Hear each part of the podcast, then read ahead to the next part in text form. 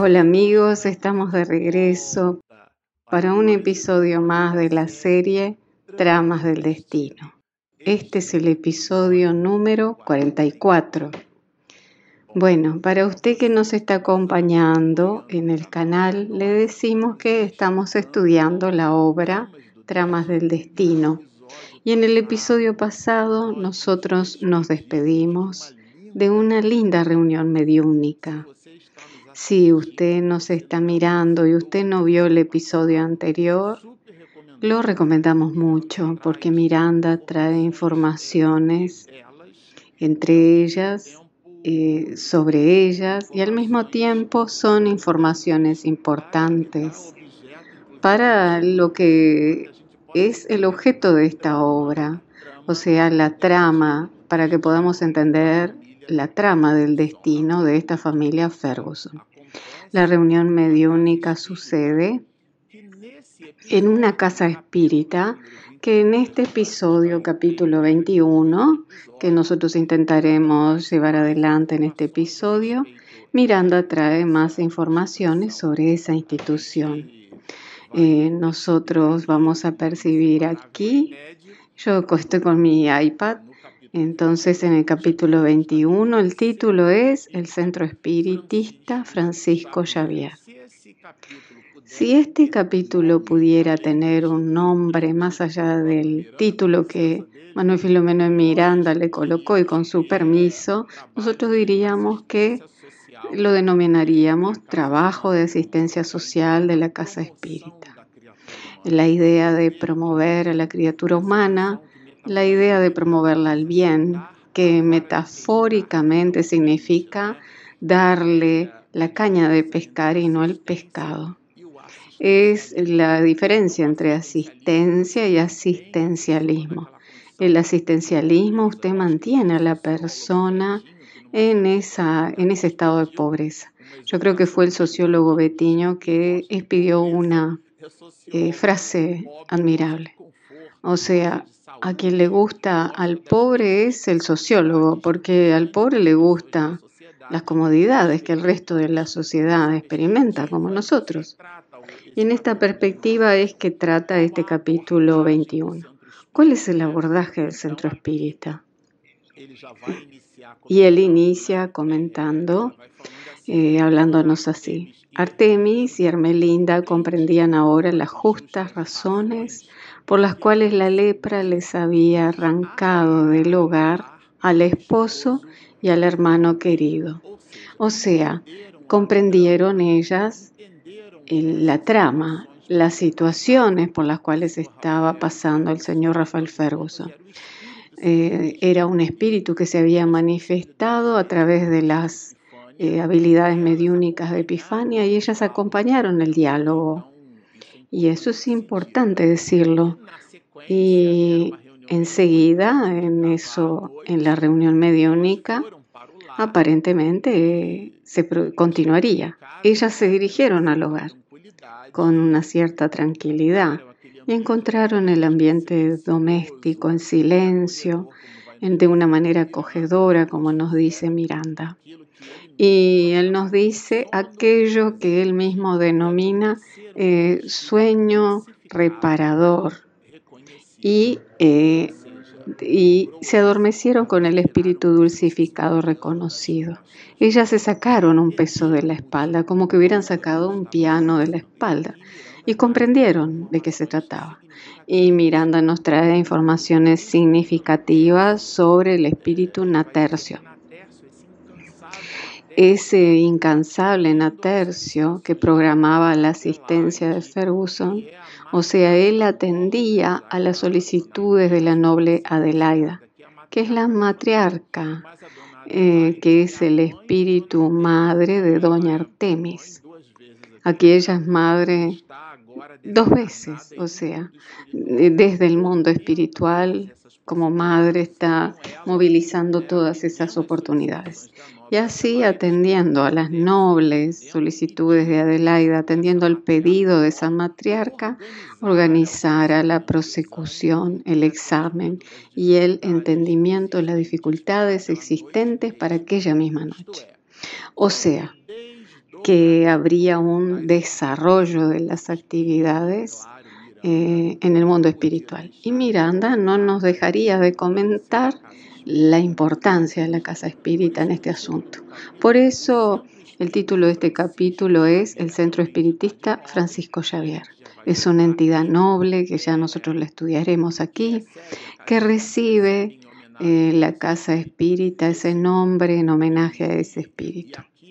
Y aquí es importante decir también que Miranda hace hincapié en destacar la importancia de la casa espírita para que nosotros comprendamos, objetivamente hablando, la suprema importancia de una reunión de desobsesión. Él vincula la reunión de desobsesión con un contexto de caridad. La sociedad espiritista dedicada al ministerio del esclarecimiento, de acuerdo con las finalidades superiores de la doctrina cardesiana, no se circunscribe a las paredes de la construcción temporal. O sea, que la casa espírita tiene objetivos que no son pura y simplemente el adorno, la extensión física de la institución. Existe un desarrollo, un propósito espiritual de toda institución espírita, de todas instituciones. Y Natercio, que fue y es el profundo admirador de San Francisco Xavier, eh, fue un propagador de la fe cristiana que incluso llevó esa fe cristiana al Japón, a la China, a la India en el siglo XVI. No se trata aquí de Francisco Cándido Xavier, el medio minero, minero del apóstol de la mediunidad, lo cual sería un justo homenaje, pero no se trata de él. Se trata de otro espíritu, tan augusto como Francisco Cándido Xavier. Pero por H por B, él era un seguidor de las ideas de Jesús. Y Natercio eh, dice, recibe suplicando su protección espiritual para la casa que se pretendía levantar. Esa casa espírita que estamos hablando acá, Francisco Xavier. Y Miranda nos explica por qué llevaba ese nombre pero ella tendría que poseer esa casa espírita un cierto primitivismo cristiano, recibido por el mensajero del Cristo, nos dice Manuel Filomeno Miranda, cuya vida fuera dedicada a la cultura y la expansión de la doctrina. Él busca entonces en el texto la conexión de implementar, de incrementaría entre los hombres el ardor de la fe, la pureza de los principios morales. Ese es el propósito, vean ustedes. Es como cuando nosotros colocamos una placa en las instituciones donde dice misión y objetivo de la institución. Acá estamos comprendiendo la misión. Eh, desearía traer de vuelta a los corazones los postulados cristianos que pudiesen abrazar los espíritus. O sea, es el espiritismo naciente, que es el propio cristianismo. Que el espiritismo es el cristianismo redivivo. O sea, es un cúmulo multifacetario. La cara que estamos analizando obtiene propósitos diferentes y una de ellas es desearía traer de vuelta los postulados cristianos desde el origen, o sea, desde el periodo, porque en el periodo medieval, en el medioevo, nosotros tiznamos el pasado. Con el advenimiento de los nuevos tiempos, nos dice Miranda, eh, aseveraba que había mucha propaganda sobre el maestro, pero demasiado desconocimiento moral. Es realmente un rescate, basados en los principios básicos del cristianismo. Y él nos habla a, continuación porque estaba buscando el aval eh, de ese espíritu para construir esa institución. Y lo que nos llamó bastante la atención fue que la construcción de esa institución también va cargada con el compromiso de la propia media Epifania. Vean que las cosas están muy conectadas.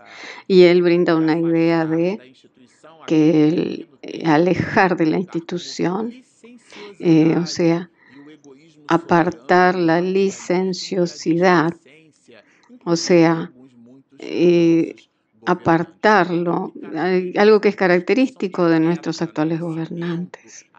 O sea que la piedra, eh, la edificación material no se está hablando acá, sino que Miranda nos explica que en Atercio le está pidiendo a esa entidad un propósito superior y no simplemente el de edificar físicamente.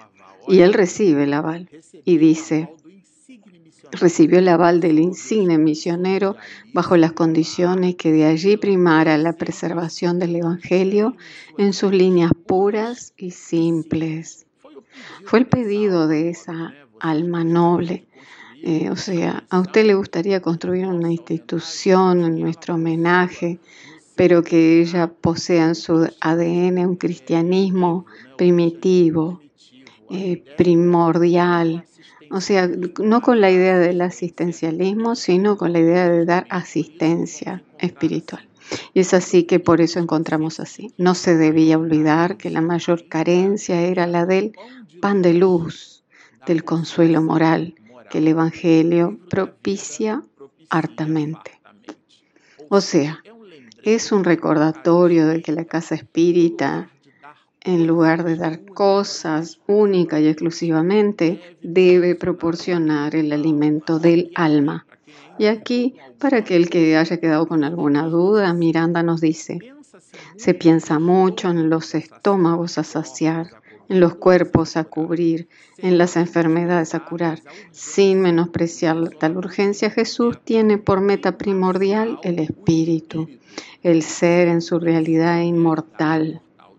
O sea, ¿de dónde vienen nuestras, nuestras problemáticas? Ellas no son puras y simplemente materiales. Eso es muy interesante. Y él habla de esos compromisos de la casa espírita sobre esa visión, que el alimento que la casa espírita debe eh, brindar es para el alma.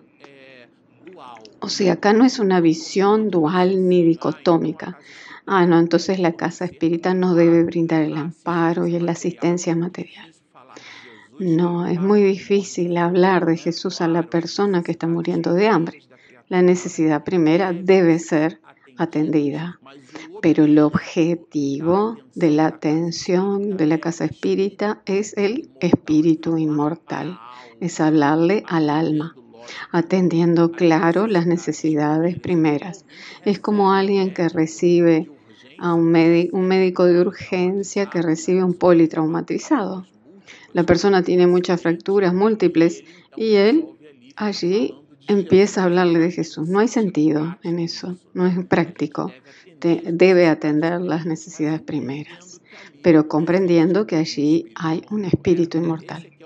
Ese es el razonamiento evangelizar, instruir, guiar, colocando el aceite en la lámpara del corazón, o sea, encendiendo el alma, para que la claridad del espíritu luzca en la noche del sufrimiento. Son tareas urgentes, básicas en la construcción del cristianismo. Vean que esto acá es un texto lírico, Miranda es sensacional y nos trae la esencia de la actividad de la casa espírita. Nos habla a continuación de los compromisos materiales, de asistencia social, en su dinámica de crecimiento incesante, pueden dificultar la libre acción moral de muchos trabajadores honestos. Porque muchas veces la persona queda enfocada en, la, en el asistencialismo y se olvida que aquello es una institución que trabaja la idea del amor de Jesús y amar es también brindar dignidad a los otros. Eh, repito, la puerta del asistencialismo es una puerta genuina, pero no es la única. Y y en, esta perspectiva no es la más importante. Esa es la mirada de Miranda cuando nos habla de caridad moral. Y es cuando él nos habla acá. Pero la caridad moral de profundidad, la tarea de socorro espiritual, no sujeta a las estadísticas ni anotada, es urgentísima, imponiéndonos la necesidad de atención y de celo. O sea, aquí incluso él dirá más adelante el contrapunto entre técnica que sustituye el amor. Esa visión tecnicista del asistencialismo que va alejándose del propósito fundamental de la institución. El texto es sensacional realmente. Se multiplican admirables locales de socorro, o sea, eh, se multiplican los métodos de simplificación proporcionando frialdad al ministerio. O sea, podemos dar cosas, bolsas, y entregamos hacia las personas, a, las, a los niños que pasan y gritan. Y, esos niños son inmundos, son sucios, están fétidos. O sea, vean, es, eso es un bombardeo a la propia actividad, porque el objetivo de la atención es el propio espíritu. El acto de dar una bolsa de alimento es un ingrediente, es el adorno del cuadro, pero el mensaje del cuadro es el hecho más importante y nosotros terminamos creando mecanismos de eh, distribución, de señas, de orden de llegada, de prioridades, de personas mayores. Son todos mecanismos, pero la energía que nosotros aplicamos es lo que nos dice Miranda es lo que hace que sustituya el amor por una técnica. Entonces, nos olvidamos de fortalecer los lazos del espíritu. Claro, el abnegado Francisco Xavier solicitaba en el ejercicio de la caridad preferencia para los enfermos del espíritu, que somos casi todas las criaturas, nos dice Miranda. Y esto tal vez sea el punto más alto de este capítulo, más importante, los obsesados. Entonces es un texto brillante, porque él conecta la finalidad de caridad de la casa espírita y es la caridad moral. No significa que la caridad material es eh, no vista, no tenida en cuenta, no es eso, sino que el objeto de la casa espírita es la caridad que tiene dos brazos, dos grandes afluentes. La caridad material, que de alguna manera y puede ser transformada en asistencialismo si nosotros no la tomamos los debidos cuidados, o tomar la técnica en detrimento del amor. Pero hay otro brazo más importante que el primero y más augusto, que es el objeto y la misión de la casa espírita, que es la caridad moral. Y en el epicentro de esa actividad de caridad moral está la reunión mediúnica, porque trata exactamente y particularmente de nosotros, las criaturas humanas, con nuestras problemáticas, porque somos o estamos obsesados. En particular, aquí dice dirigía a los obsesados. Y aquí la conexión con Epifania, que cita bastante, y dice así, como consecuencia la mediunidad de Epifania estaría al servicio del esclarecimiento de los sufridores de ambos planos de la vida. O sea, es esa medium conectada a ese trabajo. Y él nos dirá aquí a continuación eh, sobre las, las, actividades en las cámaras de paz, sobre las exposiciones doctrinarias, eh, todo aquello que gravitaba alrededor de las actividades de la casa espírita. Y también existían providencias específicas de aparatos complejos. Está en plural porque hay más de uno. Para finalidades eh, dedicadas a los procesos de, auxilio a la desobsesión. Miranda acá entra en un punto que nos habla de la impregnación magnética del ambiente. Él ubica esto como los arquitectos ingenieros del mundo espiritual se dedican junto con la construcción material para esterilizar el ambiente, esterilizar la casa espíritu, este ambiente eh, compréndase aquí como ambiente psíquico. Espíritus especializados en la impregnación magnética del ambiente, así como para la creación de una psicosfera saludable. ¿Por qué? Porque nosotros sabemos que la casa espírita debe ser un ambiente en donde la higiene mental nuestra debe ser preservada. Primero por nosotros mismos. No llevar nuestras eh, minudencias, nuestras tonterías y expedirlas dentro del ambiente psíquico de la casa espírita. O sea, eso exige y evoca de cada uno un cuidado genuino, un cuidado sobre su propio pensamiento. ¿Por qué? Porque eso puede, como nos dice Miranda aquí, las nocivas embestidas de las hordas de salteadores y de vagabundos desencarnados. Muy interesante esta expresión, es muy fuerte. Son espíritus que están deambulando y que no tienen ninguna ocupación. Son aquí, como dice acá, vagabundos y ellos pueden conectarse a nuestro psiquismo y conectados a nuestra mente, una vez que vamos a la casa espírita, nosotros podemos dignar ese ambiente psíquico. Y eso era un debido cuidado que hay que tener, según lo menciona en el texto. Bueno, Natercio tiene una conexión porque en el siglo XVII él se cita acá que él estaba ligado a eh, Felipe IV de Francia, en donde él se dedicó a eh, esa expresión en las tierras de China, en el norte, eh, fundando lugares de bondad y vinculado y conectado a, a esos propósitos primarios, él refuerza su genuina intención de continuar la labor, preservando el recinto en cuanto a las conversaciones frívolas y vulgares, responsabilizándolos con la sintonía que podían establecer con espíritus ociosos y malévolos. Observen cuán importante es nuestro mundo psíquico dentro de la casa espírita. Y aquí él nos trae la idea del hospital escuela, que es el centro espírita. Esto es importante observarlo en la lectura de este texto porque no está escrito, pero está escrito. O sea, el centro espírita no es un club. No es un lugar donde yo voy porque no tengo nada más que hacer.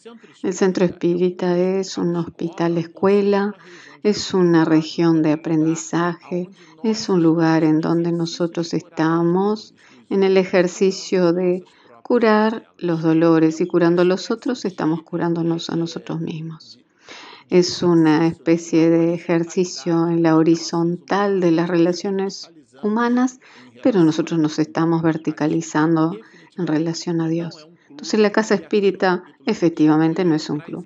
Y Miranda nos trae en el capítulo 21 elementos de la construcción de esa y de muchas otras casas espíritas que dialogan con los propósitos nobles. O sea, eh, no pueden coexistir la liviandad y la, honradez, o sea, la burla y el verbo edificante, la esperanza y la rebeldía. O sea, sí, sí y no, no. O sea, la casa espírita tiene que tener un objetivo primordial y perseguir en sus actividades ese objetivo. No resbalar al mercantilismo. No considerar que las actividades de asistencia se transformen en asistencialismo y, o que sean un comercio simplemente de bazares, de dineros que circulan.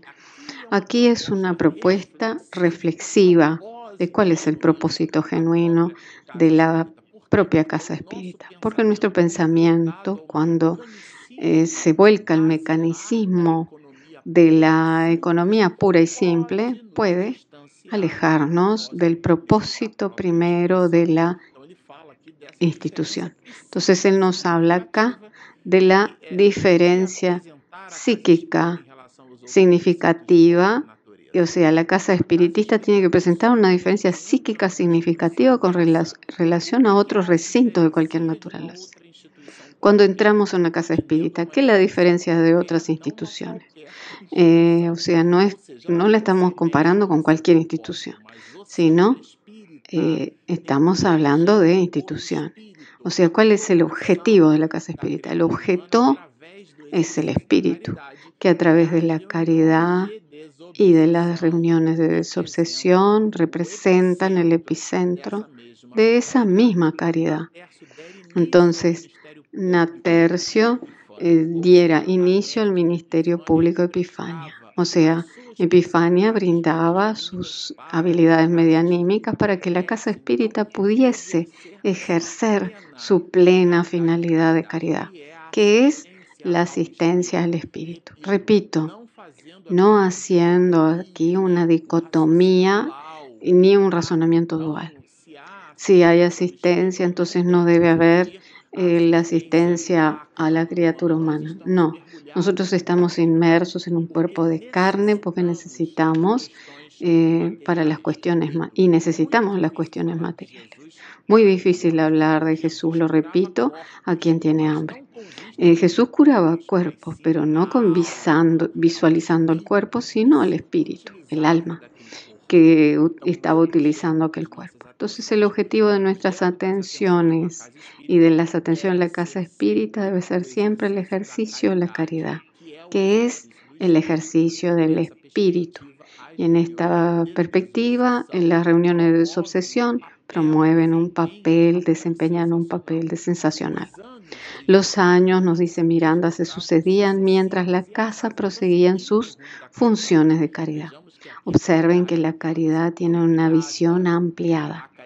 La caridad, dice él, mantenía las puertas del socorro abiertas. O sea, ese socorro era tan, tan material como espiritual.